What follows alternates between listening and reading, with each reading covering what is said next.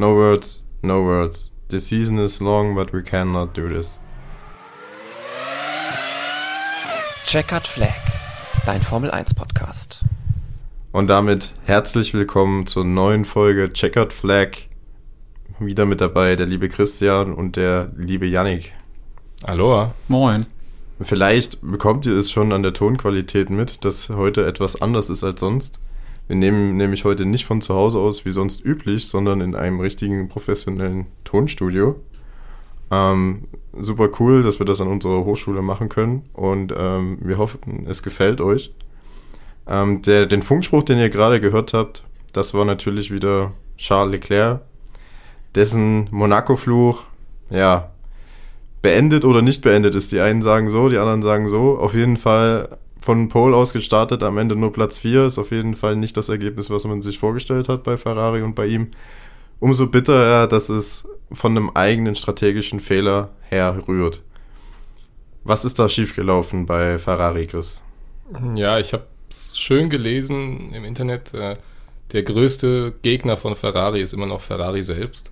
Ähm, ja, war mal wieder eine chaotische Strategie, dass sie da plötzlich Sainz und Leclerc gleichzeitig reingeholt haben. Und äh, ja, dadurch war eigentlich schon klar, dass äh, Leclerc Zeit verlieren würde. Und äh, ja, die hat er dann auch verloren, kam dann hinter Verstappen wieder auf die Strecke, beziehungsweise Verstappen war nach seinem Boxenstopp noch vor Leclerc. Und ähm, ja, letztendlich hat man sich bei Ferrari wieder mal selber ein Bein gestellt und den Sieg aus der Hand gegeben. Ja, oder lag es vielleicht auch eher daran, dass Red Bull da die Scuderia gut unter Druck gesetzt hat? Ähm, nur mal zur Erinnerung, Perez kam ja als erster in diesen wechselhaften Bedingungen an die Box für Intermediates. Verstappen und die beiden Ferrari sind draußen geblieben. Leclerc hat man dann ein paar Runden später erst auf die Intermediates geholt und äh, Sainz und Verstappen draußen gelassen, die dann direkt von ähm, den Red-Reifen auf die Slicks gegangen sind. Yannick, wie schätzt du das ein? War das eine strategische Meisterleistung von Red Bull? Hat man da Ferrari vielleicht ins Boxhorn jagen können oder hätte man da bei der Scuderia einfach besser drauf reagieren müssen? Also man hat gemerkt, dass Red Bull da einfach ein Tick abgezockter ist. Ähm, und man muss absolut den Boxenstopp würdigen, den ähm, sie an äh, Checo Perez dann ja gemacht haben, denn der war absolut perfekt. Ich glaube 2,5 Sekunden ist einer der schnellsten mit den neuen Autos und äh, kommt dementsprechend dann vor Carlos Sainz raus, was ja dann letztendlich den Sieg bedeutet hat. Und ähm, ja, sie haben sich den Bedingungen einfach besser angepasst, würde ich sagen. Und letztendlich dann auch das glückliche Händchen damit bewiesen, vielleicht ein bisschen ins Risiko zu gehen und äh, dann voll auf Sieg zu gehen, denn ja, am Ende hat es dann geklappt. Ja, auf jeden Fall erster Sieg für Sergio Perez in dieser Saison. Und damit ist aus dem WM2-Kampf, wenn man mal auf die Standings schaut, ein WM3-Kampf geworden. Ähm, zwischen Verstappen auf Platz 1 und Perez auf Platz 3 liegen jetzt nur noch 15 Punkte. Leclerc liegt da noch dazwischen. Wenn es jetzt wirklich hart auf hart kommt, glaubt ihr, dass Sergio Perez bei Red Bull um die WM fighten darf oder wird er dann irgendwann zugunsten von Verstappen zurückgepfiffen, selbst wenn sie gleich aufliegen? Schwierig zu sagen. Ich glaube, es ist noch ein bisschen früh in der Saison. Äh, wir haben noch nicht mal Halbzeit. Ähm, tue ich mich aktuell schwer mit, auch wenn die beiden nur 15 Punkte trennen. Nichtsdestotrotz muss man sagen, dass Sergio Perez wahrscheinlich die stärkste Saison seiner ganzen Karriere momentan fährt und äh, absolut zu Recht auf Platz 3 steht. Ja, er war auch an diesem gesamten Wochenende besser als Max Verstappen.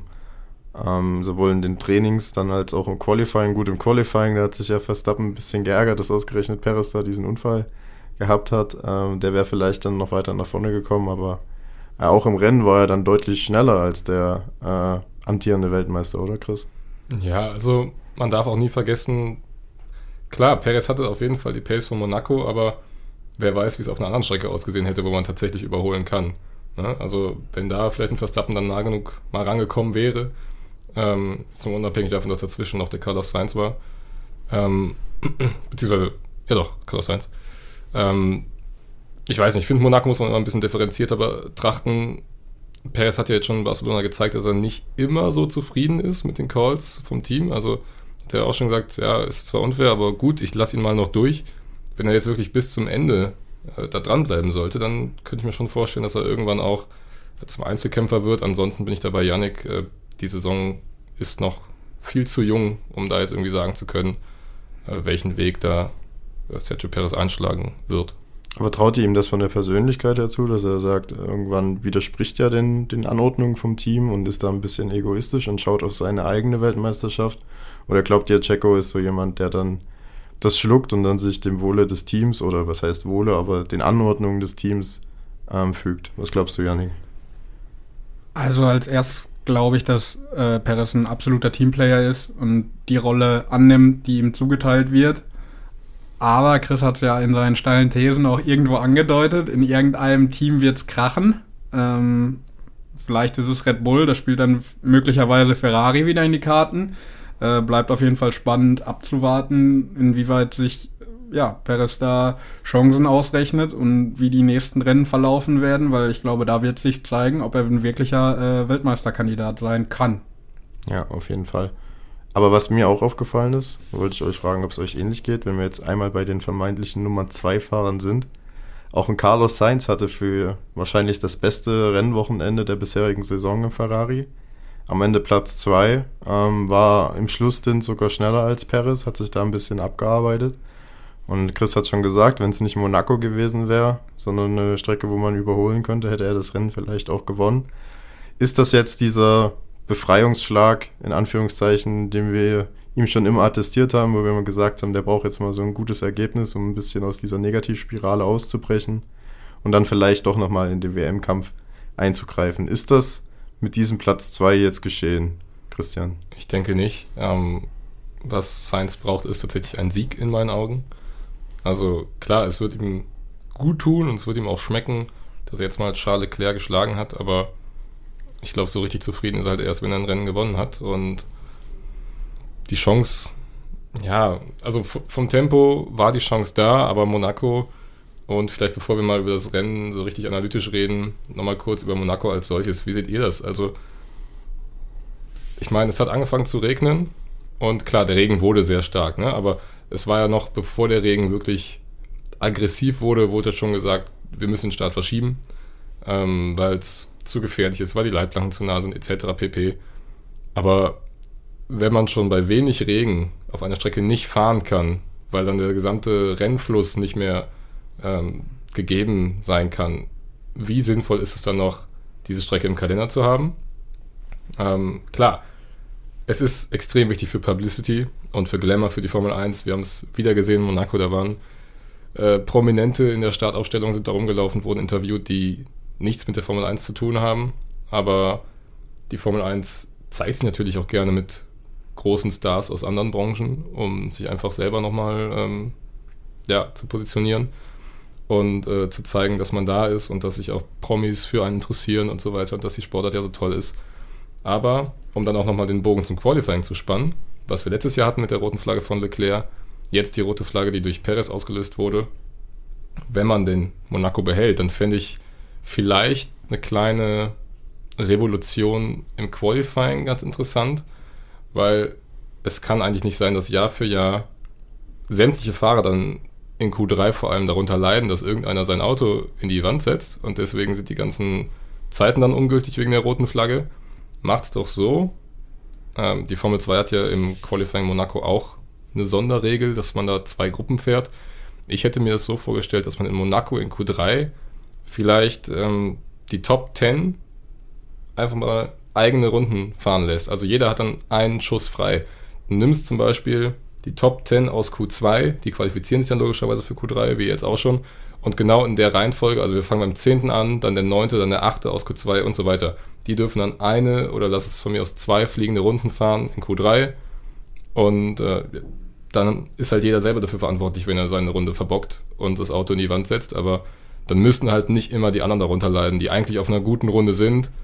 Und dann aber, ja, wir haben es auch schon durch Strategi äh, strategische gelbe Flaggen gesehen. Ne? Also ob es ein Michael Schumacher war, ob es ein Nico Rosberg war. Letztes Jahr hatten wir die Diskussion mit Charles Leclerc, ob er die rote Flagge äh, on purpose herbeigeführt hat.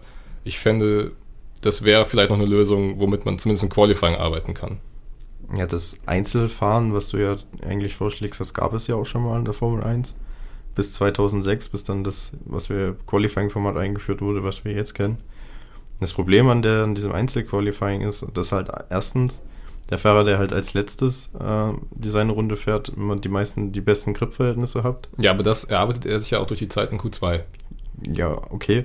Und dann das zweite Argument, warum man das letztendlich abgeschafft hat, ist, dass sich die Bedingungen halt während einer Session halt auch äh, verändern können. Also wenn jetzt zum Beispiel der, derjenige, der als erstes seine Runde fährt, noch Sonnenschein äh, und 30 Grad hat, kann derjenige, der als letztes fährt, vielleicht schon, schon nur noch 22 Grad haben und wenn er Pech hat, fängt es auch schon an zu regnen. Und das ist halt in dem Sinne dann halt unfair, weil du dann halt durch deine Startposition halt entweder bevor oder benachteiligt wirst. Aber ich verstehe deinen Punkt. Ähm, es gibt ja generell die Diskussion, ob Monaco überhaupt noch Formel 1 tauglich ist. Also zumindest in dem Zustand, wo es jetzt ist. Und der Vertrag läuft ja auch aus jetzt mit diesem Jahr. Und für nächste Saison ist ja auch noch gar kein neuer Vertrag abgeschlossen worden. Da gibt es wohl im Hintergrund Gespräche, aber die Formel 1 hat da wohl ein paar ja, Bedingungen, die sie da an Monaco stellt, damit das Rennen im Kalender bleibt. Und äh, die Nummer 1 Bedingung ist halt auf jeden Fall, dass man irgendwie versucht, eine Überholmöglichkeit auf dieser Strecke zu konstruieren, weil man halt nicht mehr möchte, dass das eigentlich jetzt beispielsweise dann auch in der letzten Phase gestern dann nur noch ein Prozessionsfahren ist. Aber wie seht ihr das? Also würdet ihr Monaco behalten? Und wenn ja, unter welchen Bedingungen, Janik? Ich würde es behalten, weil ich glaube, es ist essentiell für die Leute, die halt gelegentlich Formel 1 gucken und nicht, wie wir halt jedes Rennen gucken und uns damit auseinandersetzen, sondern ich glaube, wenn man hört Monaco, dann ja, bringt das ein, auch so zurück in alte Zeiten und man überlegt, ach, was war da alles, ne? Und man schaltet dann doch nochmal irgendwie rein und ich glaube, deswegen ist es extrem interessant für die Formel 1, da auch nochmal Zuschauer zu generieren, die vielleicht nicht äh, an einem äh, ja, Sonntagmorgen um 6 Uhr aufstehen, um sich das Rennen in Australien anzugucken. Ähm, nichtsdestotrotz ist natürlich die Problematik, dass es halt einfach brutal langweilig werden kann und ja, so wie gestern wäre der Regen nicht gewesen, wäre der, wär der äh, Fehler der Ferraris nicht passiert in der, in der Strategie, dann wäre das halt auch schon wieder ein sehr schwere, schwieriges Rennen zum Schauen gewesen, weil halt einfach extrem wenig passiert ist. Und da fragt man sich dann natürlich schon, ist das so im Sinn der Formel 1, dass es halt gar keine Überholmöglichkeiten gibt und äh, wenn es da tatsächlich irgendwie so ähm, Gedanken gibt, da etwas zu konstruieren, eine Überholmöglichkeit äh, zu erschaffen, dann begrüße ich das auf jeden Fall. Mir fehlt aber die Fantasie, die herbeizusehen. Also das ist, äh, wo, wo, willst du das in Monaco oder in Monte Carlo ist es ja, äh, wo willst du das noch machen?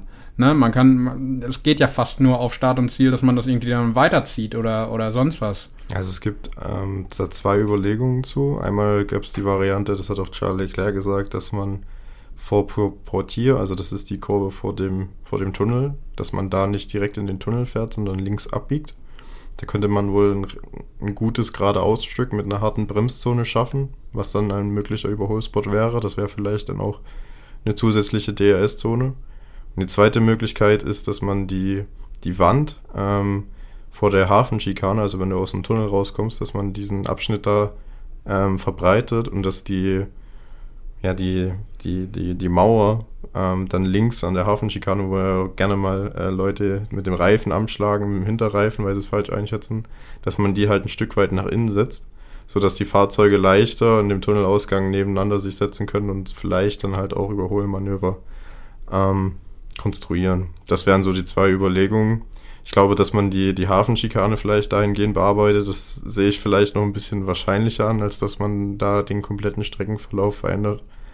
Aber ich sehe es ähnlich wie du, Yannick. Also man muss da auf jeden Fall was machen, um das Monaco zeitgemäß zu gestalten.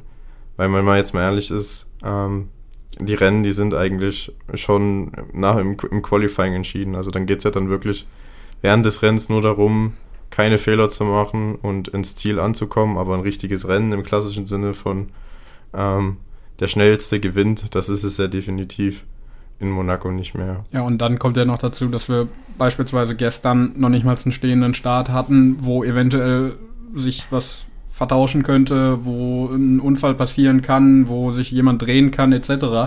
Äh, sondern wir hatten einen rollenden Start und dass da fast alles gleich bleibt, das war mir eigentlich im Vorhinein klar und ja, also Ja. alleine das bestätigt das ja schon, dass es eigentlich äh, mal Richtung Änderung gehen sollte.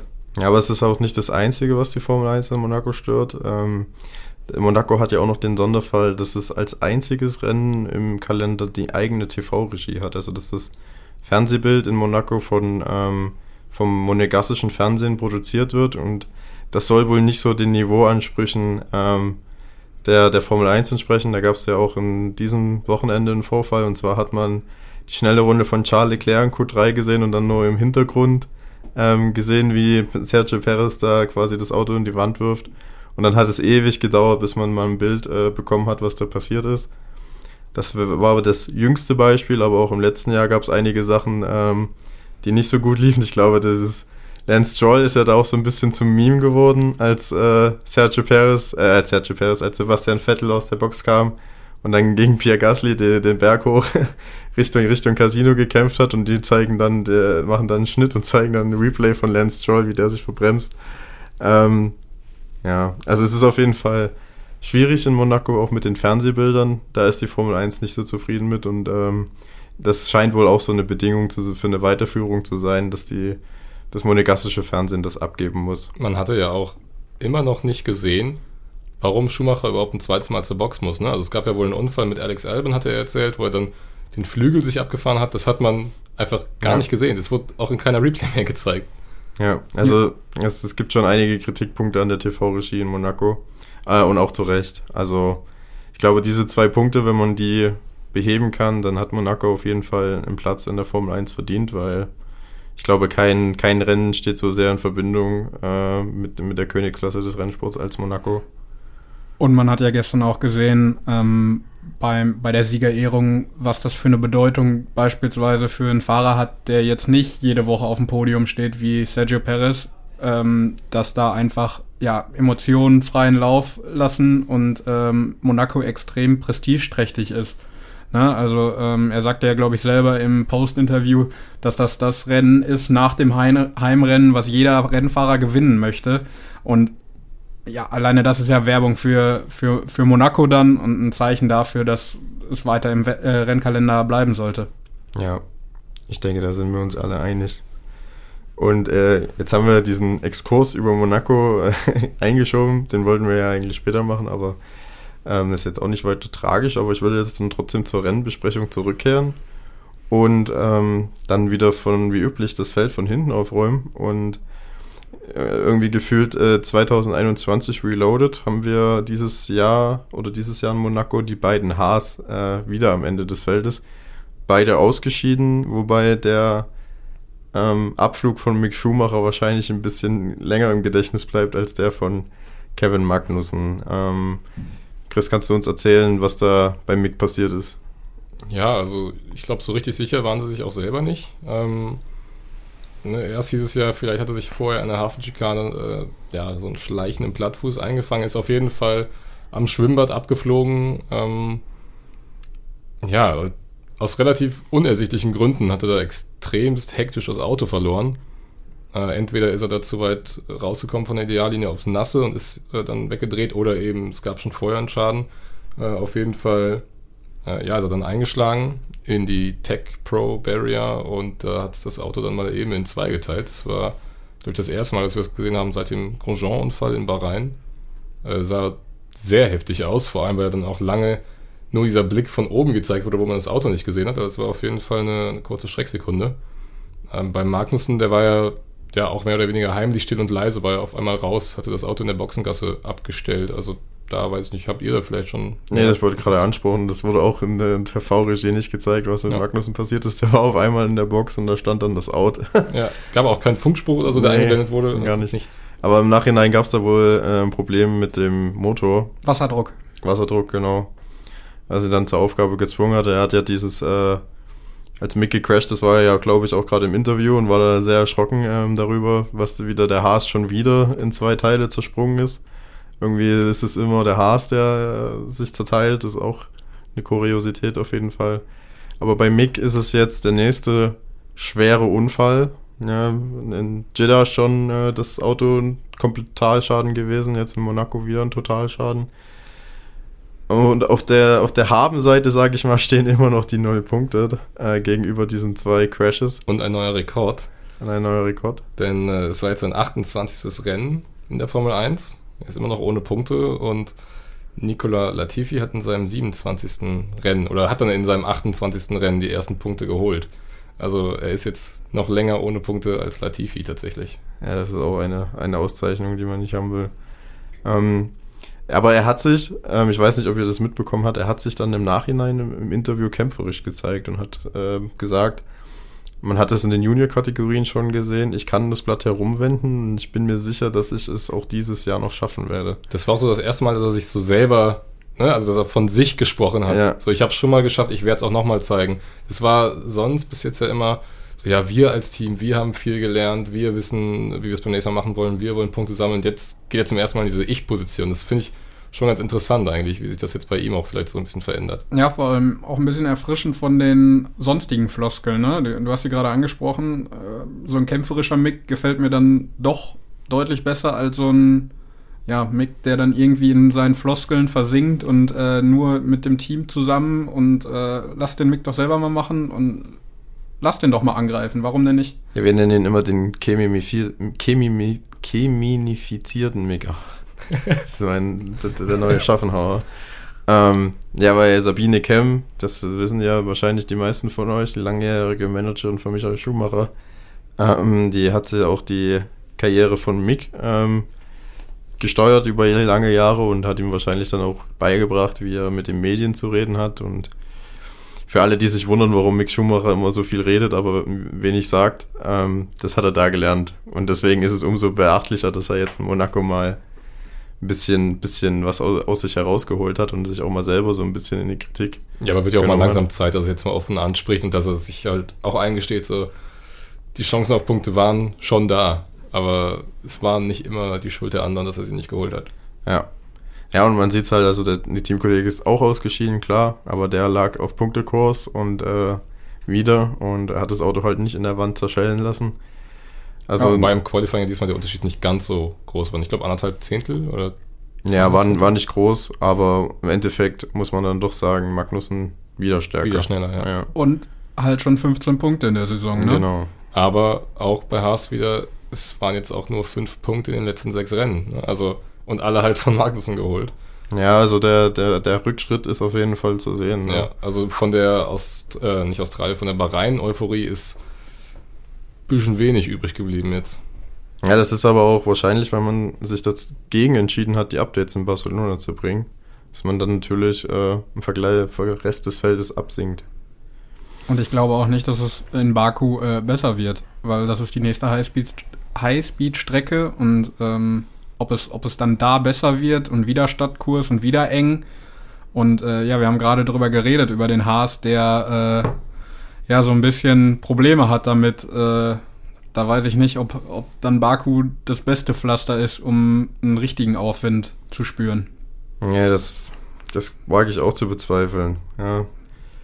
Böse Zungen würden ja behaupten, Baku ist dann der nächste Totalschaden von Mick Schumacher, wenn man sich so bisher seine Statistik auf Stadtkursen anschaut. Aber wo wir gerade beim Mix sind, da können wir ja auch direkt dann über die Gerüchte, die die Woche aufkamen, sprechen, denn ähm, die Vögel zwitschern, dass äh, ja ein Mick Schumacher eventuell ein Nachfolger von Sebastian Vettel bei Aston Martin werden könnte oder sogar in Richtung McLaren geht und äh, Daniel Ricciardo beerben könnte. Wie steht äh, ihr dazu? Was äh, glaubt ihr den Gerüchten oder glaubt ihr eher, das ist äh, normaler ja, Buschfunk und äh, das Übliche in der Formel 1, aber letztendlich ist doch nichts dran. Immerhin läuft ja der Vertrag aus bei Haas. Ja, also mich würde es schon wundern, beziehungsweise, das heißt, mich würde es wundern. Ich bin mir noch nicht mal sicher, ob Haas momentan bei den Ergebnissen, vor allem wenn sie so weitergehen, aus freien Stücken mit Schumacher verlängern würde. Also klar, der Name ist da und das allein bringt ja wahrscheinlich auch schon sehr viel Aufmerksamkeit für das Team, aber wenn wir jetzt mal so rein nach Leistung gehen, hat er sich bis jetzt noch nicht so richtig empfohlen, finde ich, bei Haas noch so viel länger zu bleiben. Ich weiß nicht, ähm, auch auf die Performance gesehen, ob Aston Martin jetzt gerade einen Schritt nach vorne wäre oder einen Schritt nach hinten oder vielleicht auch einfach nur zur Seite, vielleicht zu Haas, aber ja, ich, ich glaube das tatsächlich noch nicht so ganz. Also ich kann mir unter das unter folgenden Aspekt vorstellen, zumindest bei Aston Martin, wenn wirklich was daran dran sein sollte, dass man bei Lawrence Stroll die Gedanken hat, wir verkaufen das Team an Audi und Audi hat wohl, so munkelt man, ähm, die hätten wohl halt sehr gerne einen deutschen Fahrer und dann würde man mit Mick Schumacher im Team natürlich ähm, die eigene Position von Aston Martin in den Verhandlungen mit Audi stärken. Unter dem Aspekt könnte ich mir das vorstellen. McLaren, die Gerüchte, die halte ich für eine komplette Ente, weil selbst wenn Danny Ricciardo nicht weitermachen sollte am Ende der Saison, sehe ich da einige andere Fahrer, die bei McLaren wahrscheinlich eher in Betracht kommen als Schumacher. Und wie du gerade gesagt hast, Chris, also auch mir persönlich äh, fallen wenig Argumente ein, warum selbst Haas ähm, den Vertrag mit Mick Schumacher Stand jetzt verlängern sollte. Gut, man weiß nicht, wie viel Umsatz der Name Schumacher bringt äh, für das Team. Ähm, 1 und 1, das wissen wir ja auch schon von Drive to Survive, ist ja auch nur wegen Schumacher bei, bei Haas Sponsor. Aber in Zeiten vom Budget Gap ist das vielleicht dann auch nicht mehr so das ausschlaggebendste Argument, dass man einfach nur Geld ins Team bringt. Ich glaube, das wird halt auch einfach die Zukunft zeigen. Wenn Mick Schumacher jetzt regelmäßig Punkte holt, wenn er seine Visitenkarte abgibt und dieses Jahr noch abliefert, äh, geschweige denn Hirn, Hirngespinst, er gewinnt mal ein Rennen, was dann los ist bei möglicherweise deutschen Sponsoren, was äh, in Deutschland passiert mit einem möglicherweise Formel 1-Hype. Äh, Chris und ich haben am Wochenende ein bisschen rumgesponnen, äh, gibt dem Schumacher ein Ferrari-Cockpit, äh, der gewinnt das erste Rennen, was dann los wäre. Ähm, das mag, mag ich mir gar nicht aus, äh, ausdenken.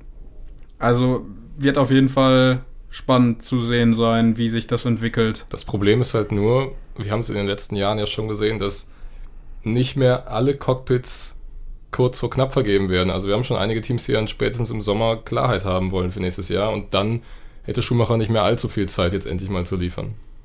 Ja, auf jeden Fall. Aber das soll es dann erstmal gewesen sein zu Mick für diese Woche. Wir wünschen uns natürlich, dass er am Baku seine ersten Punkte holt. Ähm, ist vielleicht ähnlich wie bei Carlos Sainz braucht dieses eine Erfolgserlebnis und dann, dann läuft der Lachs, wie man so schön sagt, auf, äh, in Deutschland. Dann gehen wir weiter und kommen zu Williams, ähm, die ja auch ein sehr schwieriges Wochenende hatten mit äh, Alex Albon und Nicola Latifi. Albon gar nicht ins Ziel gekommen, Latifi immerhin noch auf Platz 15 vor Joe und Tsunoda ich habe wenig mitbekommen von Williams an diesem Wochenende. Die einprägsamste Szene war eigentlich, wie sich äh, Jos Capito äh, ein bisschen durch TV-Bild äh, geschmuggelt hat und dann den, den Unterboden von dem Ferrari im Vorbeigehen fotografiert hat. Ähm, das war so die, die prägnanteste Szene am Wochenende. Ähm, die Kollision von Albon und Mick haben wir nicht gesehen. Ähm, vielleicht ist da, hat sich da auch bei Albon irgendwie ein Schaden entwickelt, der ihn dann letztendlich zur Aufgabe gezogen hat. Und Latifi, der war halt Latifi-typisch wieder kaum im Bild zu sehen. Ich weiß nicht, hast du irgendwelche Gedanken, Kommentare zu äh, Williams an diesem Wochenende, Chris? Nee, tatsächlich gar nichts. Also, ich versuche mich gerade dran zu erinnern, aber du hast schon gesagt, ne? Also, wir haben von Elben auch wieder nichts mitbekommen ja. und äh, Latifi, ja. Weil Elben, Elben war, glaube ich, einer der wenigen oder sogar der einzige Fahrer, der eine Zeitstrafe bekommen hat, weil er die ja, doch. Ocon auch noch. Ocon auch ah, noch. Stimmt, ja, stimmt. Ja, durchs Abkürzen der Hafenschikane wurde sehr ja, häufig gemacht. Genau. Äh, das Einzige doch, was mir bei Latifi aufgefallen ist, als die Spitzengruppe zum Überrunden angesetzt hat, Joe hat ganz freundlich Platz gemacht und der Latifi dachte sich, vielleicht mal am Ende der Startzielgeraden liegt ein bisschen zur Seite. Ja, das, das, wurde ja dann noch ein bisschen eng, ne, mit Leclerc dann noch. Ja. Also wobei, wobei man muss ja auch sagen, er hat immerhin Ju und äh, Tsunoda geschlagen. Ne? Also er ist nicht als letzter eingefahren und das gab es dieses Jahr auch noch nicht so häufig. Wobei ja, das natürlich auch jetzt keine Leistung ist, die man, die man hoch anrechnen zum muss. Zum einen das und zum anderen reden wir wieder von Monaco. Ne? Also ja. wenn die Überholmöglichkeiten da wären, weiß ich nicht, ob Latifi die beiden hinter sich hätte halten können.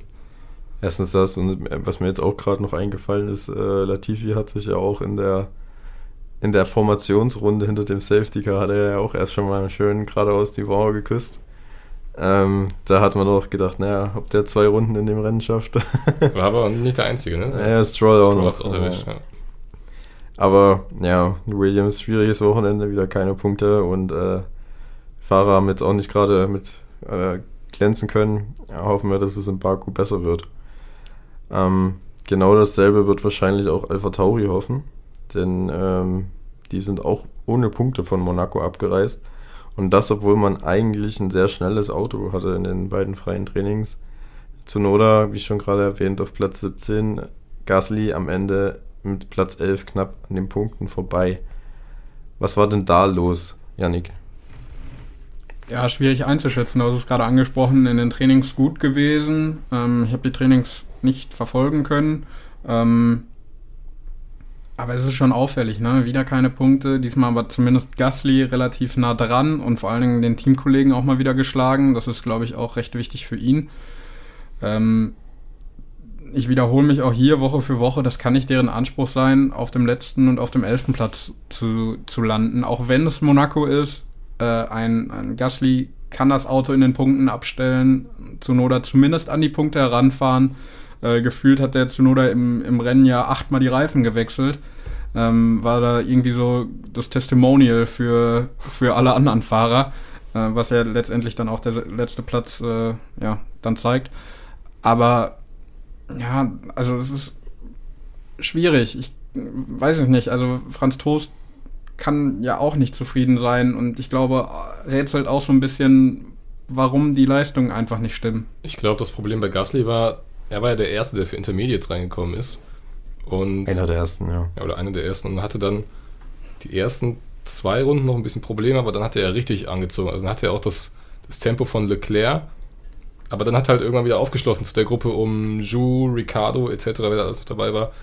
Und wenn du halt da nicht vorbeikommst in Monaco, dann bringt es dir nichts, wenn du jetzt Zeit aufgeholt hast, sondern du hast die Position beim Boxenstopp verloren. Und wenn die anderen halt nicht nachziehen und so lange warten, bis alle auf Slicks wechseln können, sondern hat dir dein Wechsel auf Intermediates halt gar nichts gebracht. Es war ein guter Versuch, glaube ich, von Alpha Tauri, aber ja, dann hat man halt auch wieder ein paar Positionen verschenkt. Weil man sagen muss, bei Gasly zumindest hat man es bei Alpha Tauri ja schon im Qualifying versaut. Ich weiß nicht, inwieweit ihr das mitbekommen habt, aber Gasly wurde da sehr spät äh, für seinen letzten Versuch äh, rausgeschickt und am Ende kam er halt nicht rechtzeitig über die Linie. Das war ganz knapp, das war wirklich eine halbe Sekunde zu, zu spät über die Linie gefahren, sonst hätte die Runde noch gezählt und dann hätte er sich wahrscheinlich auch nochmal ins Q3 schieben können.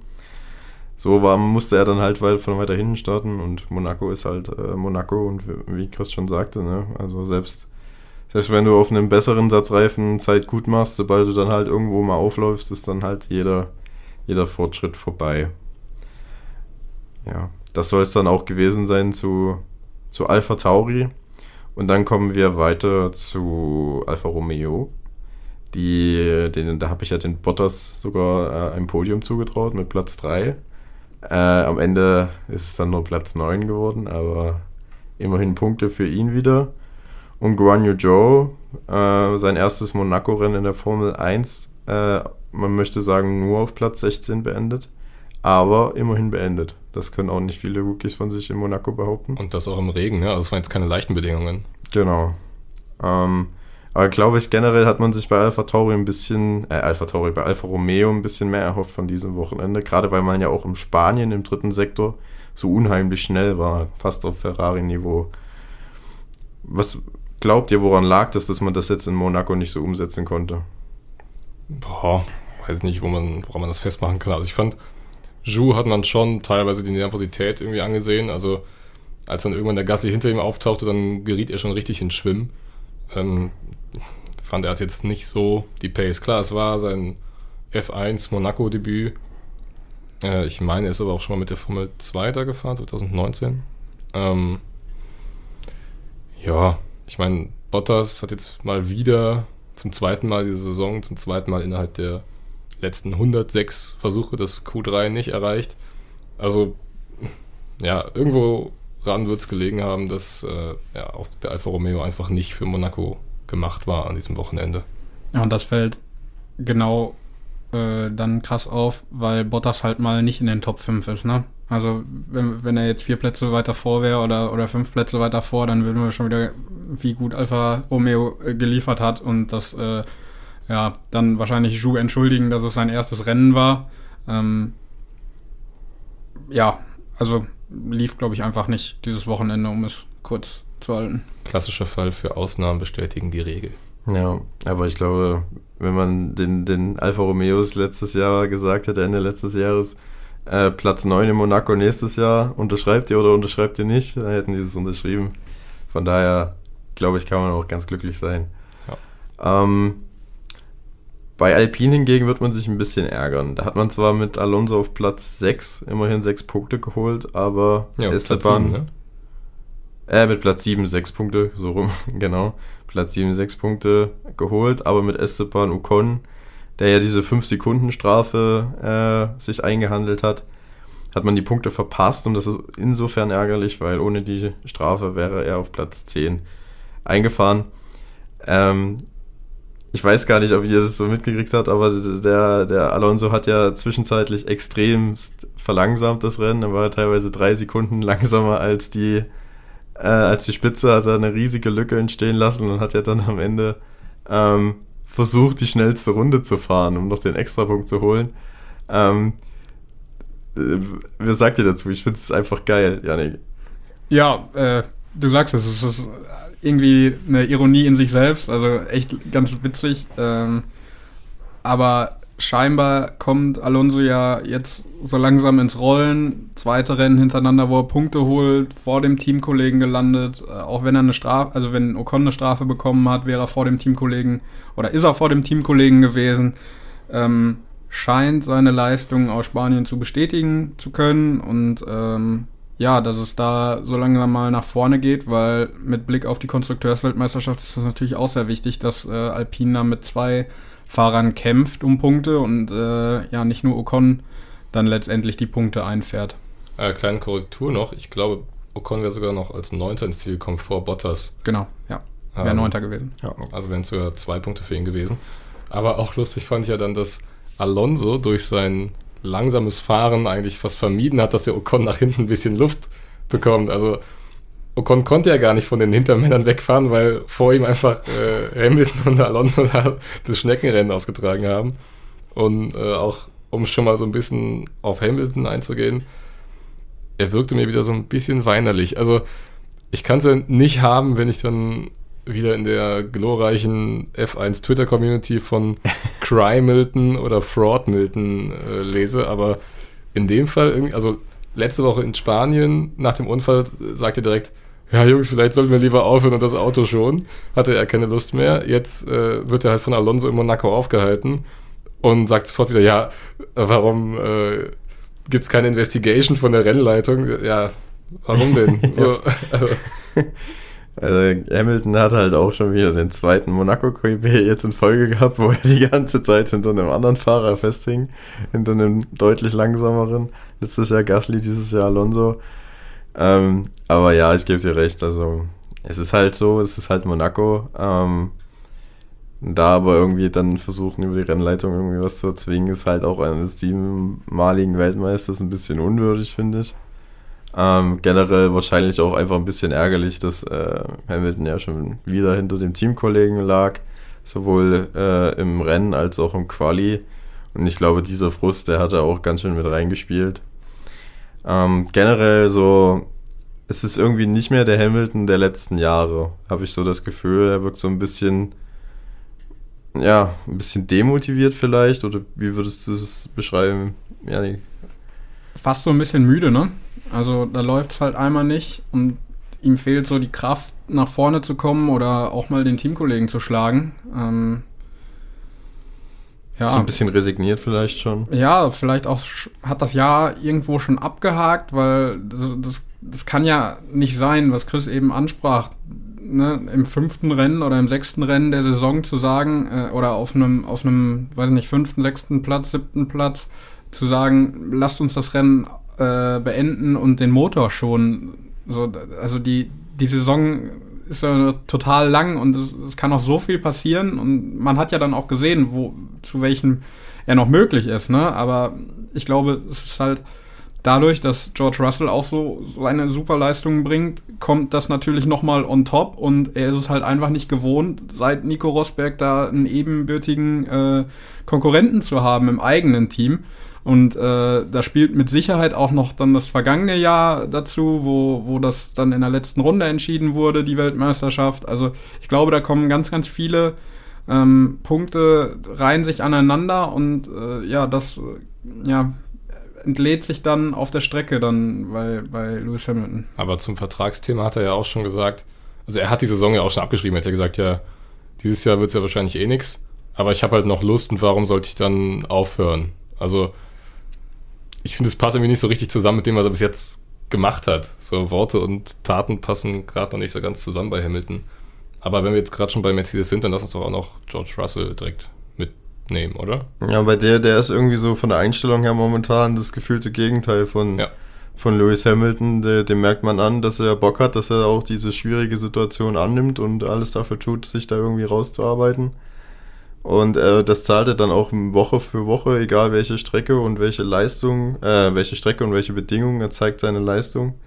Ja, wieder Also, in den Top 5 gelandet. Wieder in den ne? Top 5 in gelandet. jedem einzelnen Rennen bislang. Also George Russell ist tatsächlich bis jetzt der konstanteste Fahrer.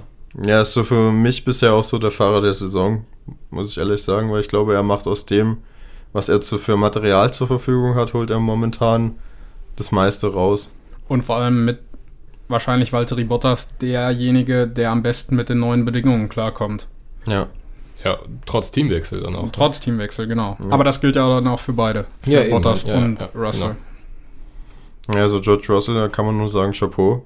Ja, vor allen Dingen auch Lando Norris geschluckt, ne? Also Ja. wir haben ja die Thematik mit dem Überholen in Monaco angesprochen und dass er da trotzdem äh, den Lando Norris kriegt. War wohl der Vorteil, dass die Reifen von Norris noch kalt waren nach der Box, ne? Und der dann da noch kurz zwischengeschlüpft ist. Aber ja, musst du trotzdem erstmal schaffen. Genau. Ja, Ich- und dann ist es auch absolut äh, verdient, finde ich, dass er jedes Rennen in den Top 5 äh, beendet hat, äh, zu Recht vor Carlos Sainz in der Weltmeisterschaft steht, auf einem ganz, ganz starken vierten Platz. Äh, ja, und das in einem Mercedes, wo Lewis Hamilton mit einem sechsten Platz und 50 Punkten äh, gerade mal, ja, Lando Norris, Valtteri Bottas innerhalb von 10 Punkten hinter sich halten kann. Das ist ja dann auch äh, ein Statement, das der Russell da abgibt. Ja, das sind jetzt schon 34 Punkte Vorsprung, ne? Also das ist schon über einen Rennsieg, den Russell da rausgefahren hat. Also Oder wie Toto Wolf sagen würde, 33, 34 Punkte kann man mal mit einem Rennen ausfallen und man ist wieder dran. ja, vielleicht erleben wir diesen Rennausfall in Anführungsstrichen ja noch dieses Jahr. Vielleicht in Silverstone, der britisch-britische Ja, Clash. Genau, genau. Ja, aber ich gebe euch absolut recht, äh, George Russell. Ähm, schade eigentlich, dass der Mercedes dieses Jahr nicht WM-fähig ist. Wenn man der da, der Russell da vorne noch mitkämpfen könnte, das wäre, das hätte dann, glaube ich, nochmal eine ganz neue Qualität der WM-Kampf dann. Ja, vielleicht äh, etwas, worauf man 2023 hoffen kann. Ja, Also wirklich, wenn wir da vorne drei meisterschaftsfähige Teams haben, gut, vielleicht sind dann die Nummer zwei Fahrer nicht immer im Kampf um den Sieg mit dabei, aber Halleluja, dann, dann hätten wir richtige 2011 Vibes in der Formel 1. Ja, Ja, und wenn McLaren dann auch noch seine Leistungen bestätigen könnte, wer weiß, was die dann noch in die Spitzengruppe reinfunken könnten. Ne? Also drei Teams plus, plus äh, eins in Klammern. Plus die große Unbekannte jedes Jahr. Ja, also das wäre. Ja, und Alpine, ne? Die wollen ja auch noch. Ja, aber Alpine habe ich keine Erwartung mehr. ja, aber es ist auf jeden Fall, ähm, man hat so das Gefühl, die Formel 1 steht vor einer rosigen Zukunft. Auch wenn es momentan nur Red Bull gegen Ferrari ist. Ähm, aber, Zumindest Spannungstechnik. Ja, aber ich, zumindest, man, man traut zu, dass es in den nächsten Jahren sich alles nochmal näher irgendwie aneicht und dann das Feld unheimlich eng wird, was es ja jetzt schon teilweise im Mittelfeld ist. Und damit wollen wir dann zu Aston Martin weitergehen. Die haben zumindest mit Sebastian Vettel einen Punkt geholt. Äh, Lance Stroll am Ende nur Platz 14. Aber generell eine gute Performance, zumindest von Vettel, Monaco-typisch. Ähm, denkst du, man ist zufrieden mit dem Ergebnis bei Aston Martin, Chris? Ja, schon. Also es zeigt ja auch jetzt vor allem wieder, dass die Updates funktionieren. Ne? Also auch schon in Barcelona ist Vettel ja richtig gut mit dem Auto dann zurechtgekommen. Ja, er sitzt jetzt wie beim Red Bull, ne? Ja, nee, aber ähm, war jetzt wieder ein Q3. Ich weiß gar nicht, wann Vettel das, ich glaube 2011 oder 2010 war mal das, das letzte Mal, wo er in Monaco nicht in Q3 gekommen ist. Irgendwie so eine Statistik hatte ich jetzt letztens gesehen. Ähm, also klar, die Strecke scheint ihm zu liegen, aber auch das Auto scheint mit dem Update-Paket jetzt den Schritt in die richtige Richtung gemacht zu haben. Und ja, auch das kann ja nur positiv sein, wenn auch nochmal das Mittelfeld ein bisschen enger wird. Ne? Ja. Und generell was mir jetzt aufgefallen ist, ab Australien mal ausgeklammert, das war wirklich ein ganz schlechtes Wochenende von ihm, aber seitdem liefert er und er macht auch nicht mehr so viele Fehler. Ja, hat, hatte ja auch in den Anfang verpasst, ne? Wegen Corona. Genau, Deswegen- aber Australien war sein erstes Rennen die Ja. Saison, da, da hat er schon noch den einen oder anderen Bock geschossen, aber seitdem ist er eigentlich ziemlich fehlerfrei und sehr schnell unterwegs. Ich finde auch, dass ihm die Hierarchie gut tut. Also es entwickelt sich ja jetzt wirklich dahin, dass Vettel der Nummer 1 Fahrer wieder wird, äh, wo ja auch nicht ganz klar war, ob das jetzt Lance Stroll ist oder Sebastian Vettel. Ne? Da ging es ja auch um die Updates, ob die nur bei, bei Stroll äh, gemacht werden oder auch äh, oder ja, äh, dann hat sie Vettel auch gekriegt und ja, jetzt ent, ja, liefert Vettel mit Leistungen zurück und äh, wer weiß, wofür dieser eine Punkt äh, im Laufe der Saison noch gut ist oder gegen Ende der Saison. Ja, vielleicht kann man nach vorne noch angreifen. Ja, definitiv. Also mit so einem Red Bull B, dann sollte vielleicht dann noch ein bisschen was nach vorne funktionieren. Genau, weiter vorne wäre auch gerne Daniel Ricciardo gelandet. Ähm, der hat in Monaco wieder ein sehr schwieriges Wochenende äh, aus persönlicher Sicht erlebt. Vor allem, weil man bedenkt, dass Zach Brown ihn unter der Woche das erste Mal öffentlich angezählt hat und gesagt hat, dass man sich so die Zusammenarbeit mit ihm nicht vorgestellt hat. Ähm, Ja, vor allem, also noch schlimmer finde ich eigentlich, dass er ja mehr oder weniger bestätigt hat, dass es diese Vertragsklausel gibt, dass wenn die Leistung nicht stimmt, dann kann man sich auch schon vor Vertragsende trennen. Also das zeigt ja wirklich, das ist ja durch die Blume wirklich gesagt, so hier geht gerade gar nichts in die Richtung, die wir uns das vorgestellt haben. Also die Geduld scheint ein bisschen aufgebraucht zu sein.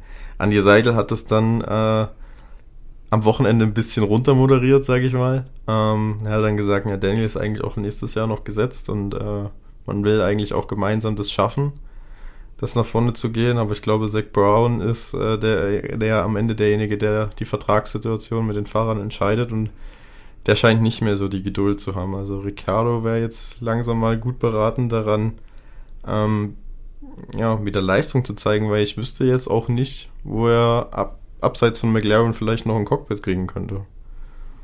Wir Bei denken, Haas ne? vielleicht. Ja. Bei Haas, ja. Frage ist, ob der Ricardo das will.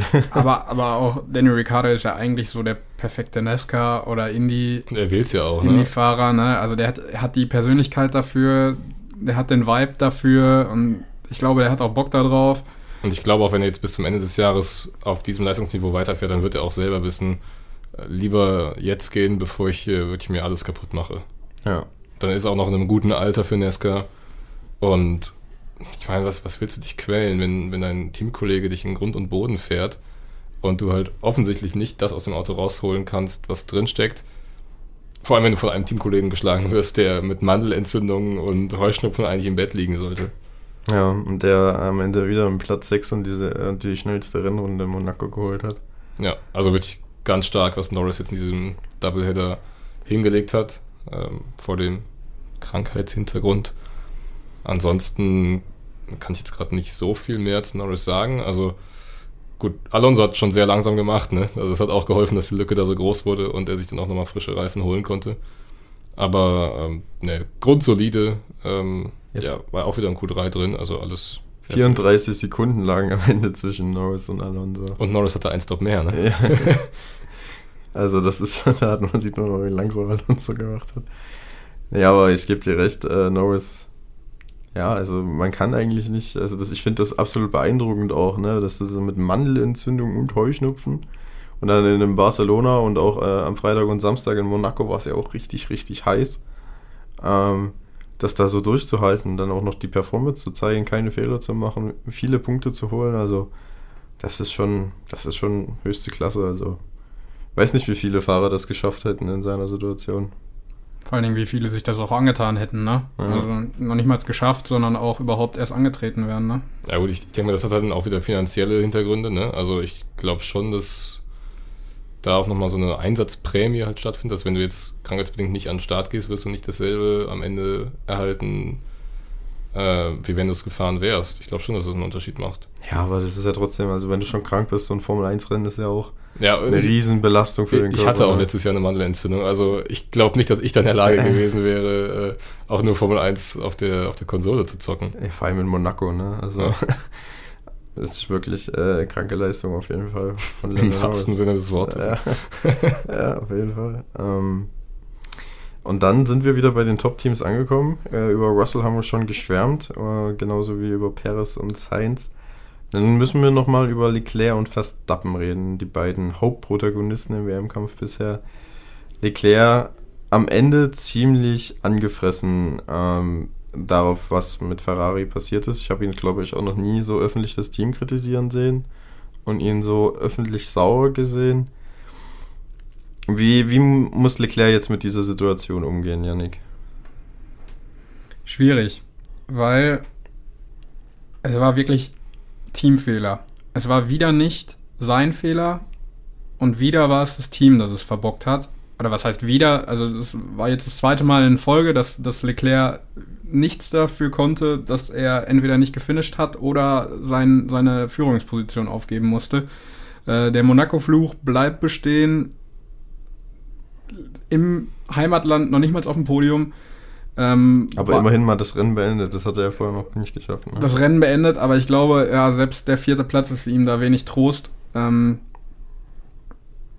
ich glaube, die müssen einfach, also ich glaube nicht, dass es da irgendwie einen Bruch gibt oder ähnliches äh, zwischen ihm und Ferrari, sondern einfach muss es da, glaube ich, klare Abstimmungen geben, was machen wir dann, wenn es mal nicht so gut läuft, beziehungsweise dann, wenn ähm, das Rennen irgendwie kritisch ist und auf der Kippe steht, äh, ja, an, an Red Bull abzugeben oder an sonstige Teams abzugeben.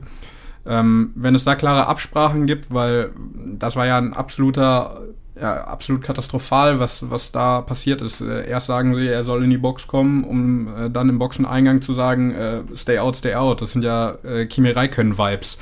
Ja, vor allem, es hat sich ja auch schon Science irgendwie so ein bisschen gewehrt gegen die Strategien. Ne? Also ja. Ähm, der hätte ja auch schon früher reinkommen sollen, er hat gesagt, nee, äh, lass mal nicht so machen, wie das äh, plant.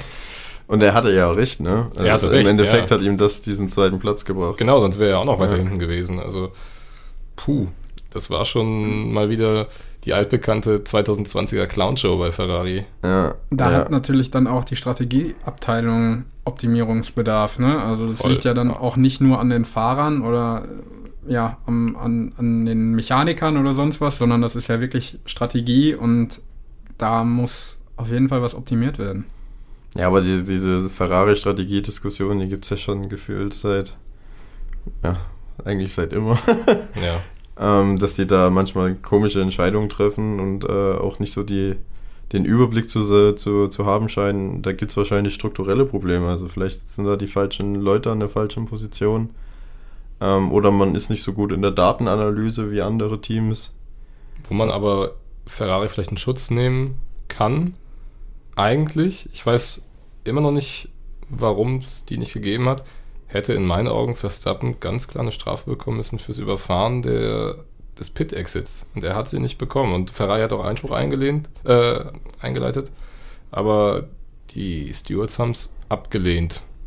Ich, ich habe es auch gelesen und tatsächlich nicht verstanden. Das war dann irgendwann dieses rechtliche Englisch und da bin ich tatsächlich ein bisschen raus. Also ähm, das, was ich so mitgenommen habe, war, dass am Ende sich alle Parteien einig waren, dass er sie wohl doch nicht überfahren hat. Aber ich fand, sowohl aus der Onboard von Sainz als auch aus der Onboard von Verstappen hat man eigentlich gesehen, dass er da nicht ähm, im erlaubten Bereich geblieben ist. Ich verstehe es nicht. Und auch das ist dann ja wieder so eine Grauzone, ne? Also was passiert jetzt in den kommenden Rennen, ne?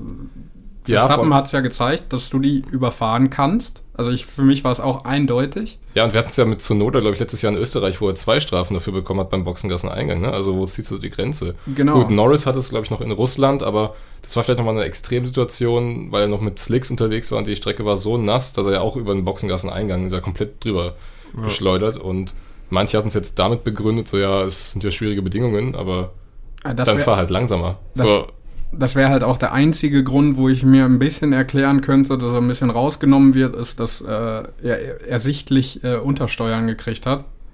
Ich glaube, deswegen wird man das auch abgelehnt haben, weil das keine. Also er hat es nicht wegen, weil, weil er zu blöd war, auf gut Deutsch, oder äh, weil er die Situation nicht im Griff hatte, sondern einfach, weil er Übersteuerung gekriegt hat. Ja, Übersteuern nicht untersteuern. Also es war halt, es war halt nicht, äh, nicht mutwillig quasi die Linie überfahren. Ja, aber also ich finde, das macht eine Regel dann wieder so schwammig. Ja, ich, ich glaube halt auch, man hätte bei Ferrari das vielleicht auch schon während des Rennens äh, anmeckern sollen, weil ich glaube, so Stewards haben auch wenig Lust, dann, wenn einmal die Zielflagge gefallen ist, im Nachhinein das Ergebnis zu korrigieren. Ja, Einmal gut, das. aber daran geht's ja gar nicht, ne? Also, äh, das ist, äh, das kann ja nicht deren Anspruch sein. Wenn wir Lust haben, dann gucken wir nochmal drüber. Wenn, wenn wir keine Lust haben und die äh, Jacket Flag äh, kommt, dann, äh, ja, dann ist für uns auch der Arbeitstag vorbei. Ja, und es war ja auch einer der Stewards, wie heißt er noch, Derek Warren, äh, der schon mal von Max Verstappen als äh, The Great White Hope gesprochen hat. Oh Gott. Ja. Also, er ist auch in Formel 1-Kreisen. Ähm, ist ein guter Bekannter von Bernie Ecclestone, bestimmt. manche können es nicht verstehen, warum er noch Steward ist. Sagen wir Ja. es so. Zu Recht bei solchen Ausführungen. Ja. Und dann haben, müssen wir nochmal über Max Verstappen reden. Ähm, Pro, WM-Führung auf Leclerc ausgebaut. Contra, deutlich langsamer unterwegs gewesen als der Teamkollege dieses Wochenende. Und, man muss es jetzt sagen, aus dem Zweikampf ist jetzt mit diesem Ergebnis ein Dreikampf geworden. Wie, wie geht Verstappen jetzt mit der Situation, um dass jetzt auf einmal der Teamkollege auch im Titelkampf mitmischt? Was, äh, glaubt ihr, das beschäftigt ihn oder das äh, schüttelt er ganz cool ab? Ich glaube, noch sind wir an einem Punkt in der Saison, wo er es noch abschüttelt. Aber wenn das jetzt nach vier, fünf, sechs Rennen immer noch so eng ist, dann wird er sich vielleicht denken, hallo, jetzt halt den, den Perez mal ein bisschen in Schacht, ich bin hier der Nummer 1 Fahrer und das war auch klar so kommuniziert und daran sollte sich auch nichts verändern. Aber wenn er halt langsamer ist als der Teamkollege, dann wird es halt irgendwann langfristig gesehen schwer, das noch so durchzusetzen. Andererseits glaube ich nicht, dass Red Bull Verstappen verärgern will. Und deswegen wird im Zweifel wahrscheinlich immer erstmal Verstappen durchgelassen und dann erst Perez. Und dann sind wir wieder bei der Frage vom Anfang, wie lange macht Perez das noch mit? Und Perez ist ja auch momentan in seinem letzten Vertragsjahr. Ähm, der wird sich auch denken, ich bin nicht mehr der Jüngste und ich habe jetzt die Chance, vielleicht Weltmeister zu werden. Ich gebe jetzt Vollgas. Ja, und er liefert ja gerade auch alle Argumente äh, dafür, den Vertrag zu verlängern oder auch, äh, genau wie du es gerade sagst, äh, ja, ich will Weltmeister werden, ne? Ja, vor allem er hat ja auch, ist jetzt gerade Vater geworden, ne? Also vielleicht, wenn er jetzt denkt, so komm, Vertrag geht zu Ende, ich bin schon was älter, ich kann Weltmeister werden, ich mache das Ding jetzt und dann bin ich weg und ist mir scheißegal, ob der Verstappen mich dann noch mag oder nicht. Ja. Gut, das ist natürlich alles noch ein bisschen Theorie, ne? ähm, um aufs ursprüngliche Thema zurückzukommen. Ich glaube, Max Verstappen ist da in einer deutlich angenehmeren Situation als äh, Charles Leclerc, einfach weil er den Nummer 2 Fahrer ja mit im Kampf ist. Und äh, ich glaube auch, dass wenn es hart auf hart kommt, immer der Nummer 1 Fahrer bevorzugt wird. Und das ist in dem Fall Max Verstappen. Und da wird sich auch dieses Jahr nichts dran ändern. Da bin ich fest von überzeugt. Ähm, aber denke auch, dass ihm das schon zu denken gibt, woran es liegt und ob möglicherweise sich die anderen Fahrer auch so ein bisschen an seine Fahrweise angepasst haben. Ähm, und ja, das ist, das ist, glaube ich, dahingehend interessant, weil er dann nicht mehr unbedingt dieser, dieser pure, ja, Rowdy, würde ich jetzt nicht sagen, aber so dieses Aggressive und sowas äh, bringen kann, weil die anderen ja dann genauso fahren. Und äh, ja, wenn, wenn ein Charles Leclerc das, die Leistungen, ja, oder zu, zu guten Leistungen zurückkommt und, und Perez das halten kann, was er momentan fährt, dann sehe ich keinen Grund, äh, warum, warum dieser offene WM-Kampf in den nächsten Rennen enden sollte. Ja, es war jetzt, man darf auch nicht vergessen, in Jeddah war ja Perez auch schon schneller als äh, Verstappen. Da hat er ja den Sieg auch nur wegen einer unglücklichen Safety-Car-Phase verloren. Ähm, Und in Barcelona war es auch ein Teamorder. in Barcelona waren sie auf jeden Fall gleichwertig, zumindest wenn man was die Pace angeht. Also es ist nicht so mehr so wie im letzten Jahr, wo Verstappen immer 4, 5 Zehntel schneller war. Auf keinen Fall. Und wenn man bedenkt, nächste Rennen ist Baku. Da hat er letztes Jahr gewonnen, der Perez. Gut, Ja, auch vom Verstappen-Ausfall profitiert, Genau. aber ähm, Stadtkurse scheinen ihm mit den neuen Fahrzeugen zu liegen. Und wenn er jetzt noch ein starkes Rennwochenende vielleicht sogar mit einem nächsten Sieg feiern kann, dann äh, spätestens, glaube ich, macht sich dann auch ein Max Verstappen Gedanken. Und da kann er ihn ja auch einholen, ne? Also wer weiß, wo dann Max Verstappen landet, äh, dann könnte er ihn geschluckt haben. Ja, bei dem der, Sieg. Ja. der Vorsprung ist nicht mehr so groß. Richtig. Und dann steht auf einmal ein Sergio Perez auf 1 und ein Max Verstappen möglicherweise auf 2 oder 3. Hätte ich persönlich auch nichts gegen. Also ein Perez als Weltmeister dieses Jahr. Ja, Perez Gerne. ist schon sehr sympathisch. Ich würde es Ja. ihm auch gönnen. Vor allen Dingen, er hat sich ja auch über Jahre aufgebaut, dieses, Ja. dieses Standing in der Formel 1, diese, dieses, ja, auch diese Marktmacht vielleicht in Mexiko irgendwo, ne? Also ich glaube, er wird da sehr, sehr akzeptiert und respektiert für die Leistungen, die er über Jahre in der Formel 1 gebracht hat. Und trotzdem war es ja diese ewige Durststrecke von über 190 Rennen ohne Sieg. Und Ja. dann gewinnt er dieses Wahnsinnsrennen auf dem äußeren Kurs von Bahrain und plötzlich holt er sich den Platz im Red Bull Cockpit, gewinnt plötzlich Rennen. Ähm, jetzt halt sogar in Monaco. Ja, und Monaco gewinnst du auch nicht einfach so. Ähm, ja, und ist jetzt vielleicht noch ja, ein, zwei Rennsiege davon entfernt, hier wirklich zu den Großen, sag ich mal, zu gehören im Weltmeisterschaftskampf. Wer hätte das vor, heute vor zwei Jahren, hätte, glaube ich, niemand gesagt, übrigens, äh, in zwei Jahren ist der Perez äh, ganz vorne mit dabei mit dem vermeintlich besten Auto im Feld. Da, Ja. muss, da muss man nur aufpassen, dass Papa Perez das überlebt, die Saison, wenn das so weitergeht. Weil der kommt ja dann gar nicht mehr aus dem Tequila, äh, Te- äh, Tequi- Tequila trinken raus. Ja, man stelle sich vor, Perez gewinnt das Heimrennen in Mexiko. Ja, ich glaube, dann, äh, dann ist Abriss auf, der, auf dem Autodromo Hermanos Rodriguez. Da werden die Tribünen, das Stadion, das wird dann niedergebrannt vor Freude. Sergio Perez Stadion dann. Ja, genau, umbenannt. Das ist vielleicht sogar dann gleich die Sergio Perez Strecke.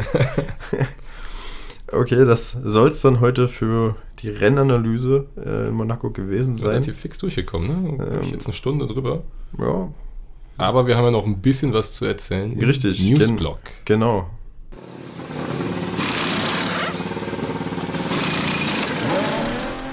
Und zwar, Yannick und Chris, ihr wart beim 24-Stunden-Rennen auf dem Nürburgring an diesem Wochenende. Dann nehmt uns doch mal mit und erzählt mal, wie es war. Ja, wir ähm, waren am Freitag schon da für die Top-Qualifying-Session. Ähm, das ist da ein bisschen größer aufgesplittet. Also du hast tatsächlich am Donnerstag gehen schon die ersten Qualifyings los. Ähm, du hast ja beim 24-Stunden-Rennen, ähm, wie auch in Le Mans, mehrere Klassen. Das ist ein Multiklassenrennen. Heißt, es gibt ähm, einzelne Wertungen. Du hast auch verschiedene Startgruppen. Also es gab, wenn man so will, drei Starts insgesamt, weil da eben die Autos eingeteilt werden in ihre Leistungsgruppen. Und ähm, ja, die letzten zwei Jahre eben ohne Zuschauer, 24-Stunden-Rennen am Nürburgring und man hat schon gesehen, die Motorsportfans in Deutschland, ähm, die hatten richtig Bock drauf. Ich glaube, über das ganze Wochenende verteilt. Ja, knappe Viertelmillion Menschen waren, glaube ich, da, ne? Also um die 250.000 Leute. Ähm, zum Rennen am Samstag war von 90.000 die Rede, aber ist auch immer so ein bisschen schwierig. Ne? Also auf den Campingplätzen sind ja noch viel mehr Leute als die, die wirklich offiziell eine Karte haben. Ähm, also die Stimmung war großartig. Ähm, klar, es ist schwierig beim Rennen ein bisschen den Überblick zu behalten. Ne? Du hast ja über 130 Autos, die da am Start äh, sind. Und du hast auch die ganze Zeit Autos, die an dir vorbeifahren, aber du kannst ja eigentlich kaum äh, irgendwie merken, wer jetzt gerade wo steht. Wir haben immer fleißig mitgezählt, wenn so die Top 10 aus der ersten Klasse äh, vorbeigekommen sind, aber alles dahinter kannst du eigentlich vergessen. Ähm, aber wir hatten auch viel Spaß im Fahrerlager, ne? Ja, absolut. Ähm, wir haben äh, glücklicherweise solche Karten oder so Eventkarten gehabt, äh, die den Eintritt ins Fahrerlager ermöglicht haben. Und ähm, ja, da hat man auch gemerkt, wie froh man ist, mit Zuschauern wieder äh, ja, am Ring zu sein. Und äh, es war wirklich eine brutal gute Stimmung. Es war rappelvoll. Also es wurde viel für die Fans getan. Äh, die ganze Boxen, äh, die ganze Startaufstellung durfte durfte besichtigt werden. Also die äh, wurde komplett öffentlich gemacht. Und äh, ich glaube rundum ein sehr gelungenes Wochenende für äh, den Nürburgring und absolut Werbung fürs 24-Stunden-Rennen. Für mich war es das erste Mal am Nürburgring und ich muss sagen, es war wirklich super. Es hat großen Spaß gemacht, ähm, wenn man Richtung Grand Prix-Strecke fährt. Äh, äh, wir, haben da, wir haben da geparkt, Chris und ich. Ähm, da hat man, ist man an, an manchen Stellen der, der Nordschleife vorbeigekommen und wenn man da sich angeguckt hat, wie viel am Brünnchen oder am Schwalbenschwanz da los ist, also das ist ja, ich mag mir gar nicht ausdenken, wenn die, wenn die Formel 1 da mal äh, ein Rennwochenende vor voller Hütte äh, hat, was, was dann am Nürburgring los ist. Also ich meine, es ist ja alles geschaffen. Ne? Wir hatten 2020 das Corona-Rennen am Nürburgring, da waren, ich glaube, 15.000 Zuschauer da. Ähm, aber die Leute sind so motorsportbegeistert in der Region, wenn du moderate Preise hast und nicht wie damals irgendwie die lausigsten Plätze 200 Euro und der Rest geht dann noch deutlich nach oben, ähm, dann wird dir die Hütte auch voll gemacht und das ist doch für alle ein Gewinn. Also die Strecke ist der absolute Hammer. Ich glaube, du hattest 300 Meter Höhenunterschiede teilweise auf dem, auf dem Nürburgring. Ähm, du hast alle Formen von Kurven, ne? also ähnlich wie, wie Barcelona, da du ja auch ganz langsame Kurven, du hast schnelle Kurven äh, und trotzdem noch Überholmöglichkeiten. Ähm, ja, und einfach dieser Flair ist halt, glaube ich, bei Nürburgring auch schon nochmal so was, was ganz Eigenes, was nicht viele Strecken auf dieser Welt haben. Ähm, zum Rennen nochmal, um da nochmal drauf zurückzukommen, am Ende hat Audi den Sieg einfahren können. Ich lege euch oder wir legen euch aber auf jeden Fall nochmal ans Herz, äh, die Highlights von dem Rennen euch anzugucken, weil da war so dermaßen viel dabei. Ich meine, 24 Stunden, ne? da, da kann so unfassbar viel passieren. Wir hatten Brüderpaare, die sich gegenseitig in die Leitplanke geschossen haben. Ähm, wir hatten Unfälle, wir hatten Brände von Autos, die dann noch ohne Fahrer am Steuer äh, nochmal quer über die Strecke gerollt sind. Also da war ja, sowas hat man auch dabei. noch nie gesehen, glaube ja. ich. Ne? Also das war ja ein, ein brennender Influencer, sagen wir es mal so. ähm, aber ähm, wo Chris gerade sagt, äh, die äh, Wiederholung vom Rennen, auch die Wiederholung vom Qualifying, denn da hat es nämlich eine, ja, würde ich sagen, schon faustdicke Überraschung auf den ersten drei Plätzen gegeben. Denn äh, da war dann nicht äh, die üblich verdächtigen äh, ja, äh, BMW, Porsche, sondern da stand auf Platz 1 auf einmal ein Ferrari und auf Platz 3 ein Lamborghini, wo man äh, ja gar nicht mitgerechnet hat, die aber aufgrund der Streckenverhältnisse und äh, der Gegebenheiten am besten zurechtkam auf eine Runde und da absolut verdient mit einer brutal starken Zeit äh, auf Platz 1 und 3 gefahren sind. Ja, und auch im Rennen hat es ja dann über weite Strecken Aston Martin, der irgendwie mehr oder weniger allen davon gefahren ist, womit niemand gerechnet hat. Ähm, ja, und dann kam aber halt irgendwann im Dunkeln mal die Meldung, ja übrigens, der Aston Martin steht auf der Dettinger Höhe, ist eingeschlagen und ist raus. Mhm. Also du hast da auch wirklich Favoritenteams, die wirklich ja, locker um den Sieg oder ums Podium mitfahren. Und dann kriegst du halt mal aus der Nacht irgendwann mal eine Meldung, ja übrigens, der ist gerade eingeschlagen. Also das sind halt auch so Dinge, ähm, der Unterschied zur Formel 1 ähm, hatten wir auch darüber gesprochen, ne? dieser Punkt beim 24-Stunden-Rennen, wo du dir eingestehen musst, du kannst nicht das ganze Rennen sehen. So zum einen, weil halt die Strecke viel zu groß ist und an allen Ecken und Enden gerade irgendwas passiert, sondern halt auch 24 Stunden durchzuhalten ähm, und da wirklich überall noch zu sehen, wer wo gerade steht und was da passiert. Das geht halt nicht. Das ist so ein bisschen schade, finde ich, aber das macht auch irgendwie den Reiz aus. So, du hast ja gerade mal eine Zeit lang was nicht mitbekommen, dann bekommst du nochmal einen neuen Newsblock und plötzlich ist das ganze Rennen wieder auf den Kopf gestellt.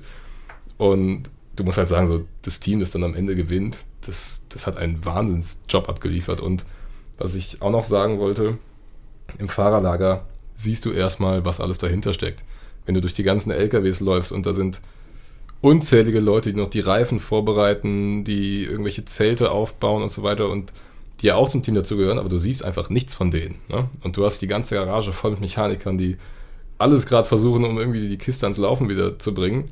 Du hattest um 7 Uhr morgens, glaube ich, äh, einen Golf, der eine rechte Antriebswelle gebraucht hat und dann sind sie da einmal durch die ganze Boxengasse marschiert und haben überall nachgefragt und dann haben sie noch ihr Teil bekommen und konnten auch wieder weiterfahren. Also das ist wirklich Motorsport, äh, wie er sein soll.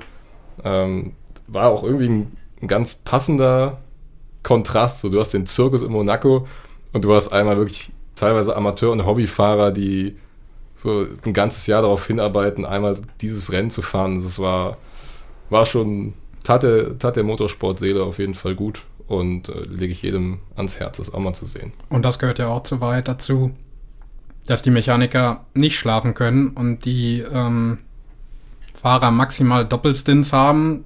Die fahren dann drei, vier Stunden und die legen sich dann schlafen, bis dann in acht Stunden ihr nächster Stint kommt.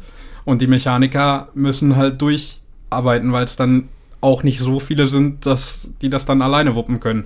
Ne? Und äh, das ist schon enorm, was, was dahinter steckt und äh, ob es die Leute vom Catering sind oder äh, die Mechaniker, da, da ist unglaublich viel dahinter, was man, was man gar nicht so sieht, was einem da erst wirklich bewusst wird und auch, äh, finde ich, wo man dann lernt zu schätzen, was überhaupt so was ausmacht, was den Motorsport, äh, was den Motorsport äh, ja, ähm, ja, leitet irgendwo, weil, weil ein gutes Team ist nix ohne, ohne seine helfenden Hände. Und da haben wir noch nicht mal über die Streckenposten und die Marshals geredet, die, ähm, die, die, offizielle Zahl war 1500 ehrenamtliche Streckenposten. Überleg dir das mal. Also, ja, genau das macht es ja irgendwie aus, ne? so die Leute bei, bei diesem Rennen.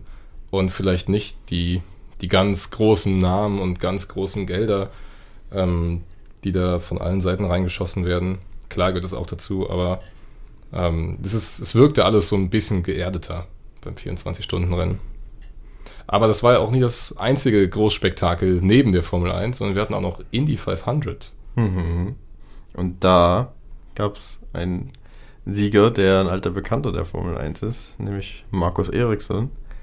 Äh, hat gewonnen glaube, es war sein größter sportlicher Triumph bisher in seiner, äh, seiner Karriere. Ich habe leider nicht viel mitbekommen. Er war mit Monaco beschäftigt. Äh, Wir waren am Nürburgring. Genau. ja. Aber in die 500 äh, wahrscheinlich nach dem Formel 1 Grand Prix in Monaco und neben Le Mans wahrscheinlich so das größte. Genau, wird auf einer, auf einer Ebene eigentlich bewertet genau. im Motorsport. Ist, äh, also auf jeden Fall eine, eine Riesenleistung, dieses Rennen zu gewinnen und äh, will auch ein Rennevent, das auch in Europa immer beliebter wird. Lange Zeit nur in Amerika, aber langsam kommt es auch hier an. Wobei ich persönlich sagen muss, ähm, ich habe, also klar, Respekt hat man vor allen Rennfahrern, aber für mich ist es doch nochmal eine krassere Leistung, auch wenn es ein Teamrennen ist, 24 Stunden auf einer Strecke wie im Nürburgring zu fahren oder auch ein Formel-1-Rennen in Monaco als 500 Meilen nach links zu lenken.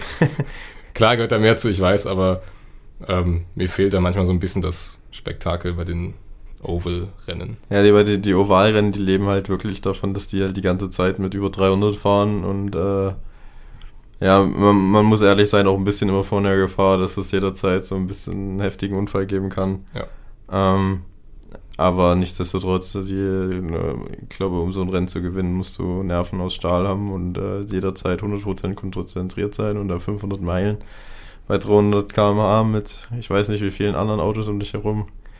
Ähm, da müssen wir Markus Eriksen beglückwünschen zu. Ich bin ehrlich, ich hätte es ihm nicht zugetraut nach seiner Formel 1-Karriere. Ja, aber das, das wirft auch wieder die Frage auf, die wir oft schon hatten. Ne? Heißt es jetzt, dass Markus Eriksen eigentlich ein verdammt guter Fahrer war, der aber eigentlich einfach nur immer in einem schlechten Formel 1-Auto saß? Oder ist die Konkurrenz in der Indycar-Serie wirklich so viel schlechter als in der Formel 1? Das wird sich halt nie auflösen lassen. Ja, und das ist grundsätzlich ja auch schwierig zu sagen, nur weil du in der Formel 1 in einem vermeintlich schlechteren Wagen äh, keine, keine Punkte geholt hast oder so, bist du ja grundsätzlich erstmal kein schlechter Rennfahrer. Ne? Also du hast es ja trotzdem in die Formel 1 geschafft und äh, ja, Roman Grosjean fährt ja jetzt auch äh, in die Serie. Ne? Ähm, ja, er hat ja auch, also hat ja auch da schon seinen Sieg eingefahren. Ne? Heißt ja auch nicht, dass, dass er grundsätzlich schlecht ist oder, oder sonst was ist halt immer der Nachteil von der Formel 1, ne, dass du der beste Fahrer sein kannst, aber wenn du halt im Abstand schlechtesten Auto sitzt, dann zeigt sich das auf dem, Tabell, auf dem Zeitentableau nicht.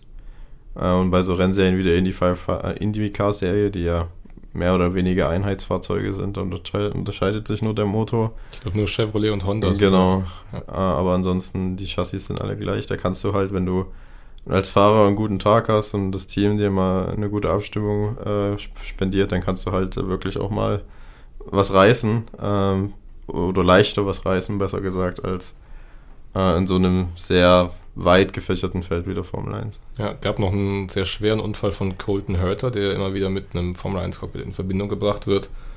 Ähm, ja, soll auch ein Kandidat bei McLaren sein. Ähm, Zach Brown hätte ja, glaube ich, auch gerne einen amerikanischen Fahrer bei sich im Team. Äh, Freue ich mich schon auf die Silly Season. Ich denke mal, da werden wir im Sommer bestimmt mal eine Special-Folge zu rausbringen mit Gerüchten ähm, zu möglichen Fahrertransfers. Im aber da jedes, jedes Gerücht besprechen, sind wir aber 90 Minuten nicht durch.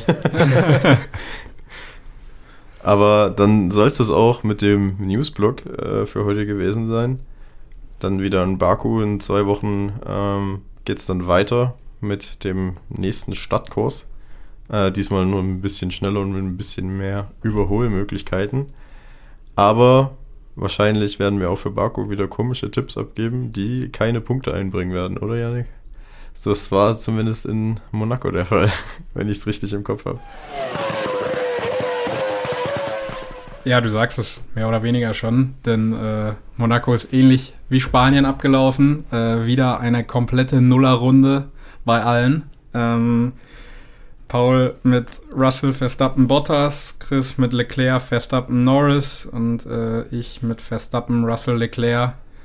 Bleibt es beim Gesamtstand von äh, sieben Punkten bei Paul, drei Punkten bei Chris und fünf Punkten bei Yannick und dementsprechend hat sich Chris erneut das Recht des ersten Tipps gesichert und darf starten.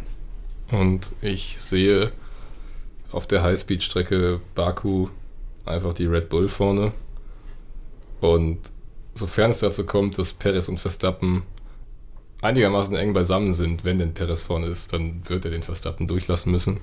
Das wird die, die Ansage an ihn sein. Deswegen mein Tipp für Baku: Verstappen, Perez und Leclerc.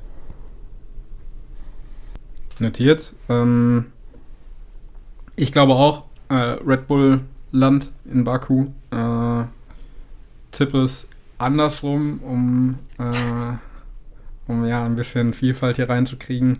Äh, tippe Perez auf 1, Verstappen auf 2 und äh, Carlos Sainz kann seinen Aufwärtstrend bestätigen und ihn auf 3. Ja, da ich in der privilegierten Position bin, zu führen, kann ich ein bisschen experimentieren oder ein bisschen unorthodoxere Tipps abgeben. Guangzhou gewinnt. Nee, da so, also ich, ich habe gesagt, ein bisschen unorthodoxere Tipps. Ich habe gesagt, nicht, dass ich verrückt geworden bin. ähm, aber ich, einfach für die WM würde ich es mir wünschen, ähm, dass ein Carlos Sainz vielleicht seinen ersten äh, Saisonsieg feiert oder seinen ersten Sieg generell und setze ihn deswegen auf die 1. Und äh, ich sehe dann den, den guten Sergio auf Platz 2 und den Verstappen auf 3. Leclerc kommt nicht. Kommt nee, nicht. Leclerc wird Vierter. Na gut. Dann haben wir es für dieses. Dann haben wir es für dieses Rennwochenende in Monaco. Ähm, hier im Tonstudium, die erste Folge. Wenn euch das gefallen hat oder wenn ihr noch irgendwelche Anmerkungen dazu habt, dann sagt uns gerne Bescheid. Ähm, ich glaube, also mir hat sehr viel Spaß gemacht. Vielleicht kriegen wir das noch ein paar Mal öfters hin, dass wir das Tonstudio bekommen. Ähm, aber wahrscheinlich wird das nicht jedes Rennwochenende klappen.